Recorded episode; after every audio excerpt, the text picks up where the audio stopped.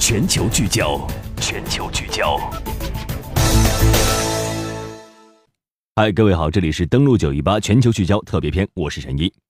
前几天有媒体爆出新闻，说英军被恐怖分子包围了之后，战斗了一整天，直到弹尽粮绝，然后对敌人发起了刺刀冲锋，一举将敌人击溃，然后全员冲出包围。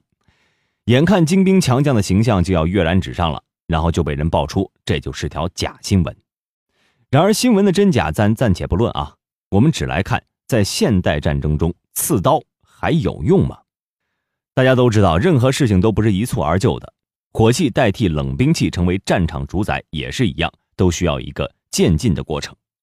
刺刀当年的诞生，主要是当时的火器还存在很大缺陷。早期火枪填装速度太慢了，一般打上两三轮，敌人就冲上来了。到了后来，止壳子弹问世之后，也需要花上几十秒的时间来填装弹药。战场形势瞬息万变，步步危机，人家骑着马、提着刀都冲到眼前了，你子弹还没装好，人生还有比这更尴尬的事情吗？因此，当时的军队列阵啊，经常采用混合配置，火器手配长矛手，远距离火器打，近距离长矛手来。以防止火药还在技能 CD 的时候被人家一套带走。后来随着火器的不断发展，尤其是火药武器的射程和发射速度大幅提升，冷兵器兵种呢几乎被彻底雪藏了。然而，不论是发动冲锋还是进行防御，近身肉搏依然是在所难免。常常有战士啊找一些短矛或者一些木头插在枪口上，增强武器的长度与武器威力。于是初期的刺刀就在这一时期形成了。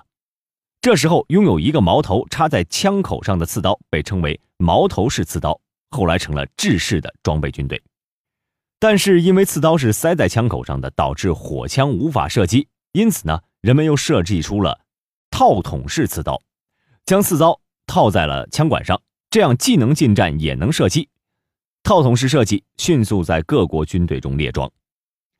在十八到十九世纪，刺刀训练是各个军备强盛国家。步兵训练中极其重要的一环，究其原因，主要还是因为当时的滑膛碎发弹不但精度很差，射程也很短，有效的射击距离不过百米左右，敌人很容易就可以突破火线冲上来。没有严格的刺刀训练，士兵们怎么能够撑得住残酷的白刃战呢？而到了二战时期，欧洲战场白刃战就比较少了，主要的白刃战集中在对日的战争中。一旦到了白刃战，日本人的刺刀技术啊，就让各个盟国的士兵是吃尽了苦头，以至于逼得美国人直接放弃了与日本人近身肉搏，使用手枪和冲锋枪解决战斗。战亡的日本士兵有没有愤怒于白头鹰，没有一点武士精神，我们就不得而知了。不过，日本人之所以热衷于拼刺刀，还是因为日军对拼刺刀有着严格的训练。早在明治维新时期呢，日本人就开始了刺刀的训练。起先是学习高卢人的刺杀技术，后来发现高卢人的刺杀技术太菜了，随即发扬国粹，以传统的武道作为军队刺杀训练的依据，逐渐发展出了极具日本特色的捅剑术。这个捅剑术呢，极其重视突刺，几乎没有任何劈砍的动作，即便面对敌人首先发起的攻击，也是枪头直接拨开，然后进行突刺。就这样的战术啊，对武器有很大的要求，那就是。要求足够长，起码呢是要比对手的长。这种理念也影响了日本人对武器的设计。比如说，三八式步枪以及配装的三八式刺刀加在一起，那足有一米七左右。除了日本人之外呢，中国功夫名誉世界的我们，白刃战也极其强势。在抗美援朝战争中呢，志愿军常常主动挑起白刃战，对联合国军发起白刃战冲锋，毅然决然地进行血与血的较量。当然，我们必须清楚地看到。志愿军如此勇猛的背后，除了我们比起联合国军更为擅长白刃战，还有着缺乏手枪、冲锋枪等近战武器的原因。现如今，需要士兵亲自上场拼刺刀的肉搏的机会越来越少了。手枪和冲锋枪的大量配备，使得士兵即使在近距离，也大多数使用枪械来解决战斗。不过，这并不就意味着刺刀已经完全落伍了。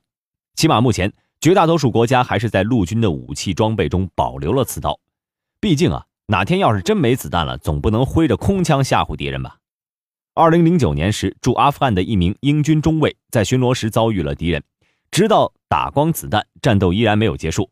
于是这名中尉给自己的步枪套上了刺刀，然后冲上去刺杀了敌人。中国人民热爱和平，但是为了保卫和平，也不怕战争。倘若势不可为，请亮剑吧。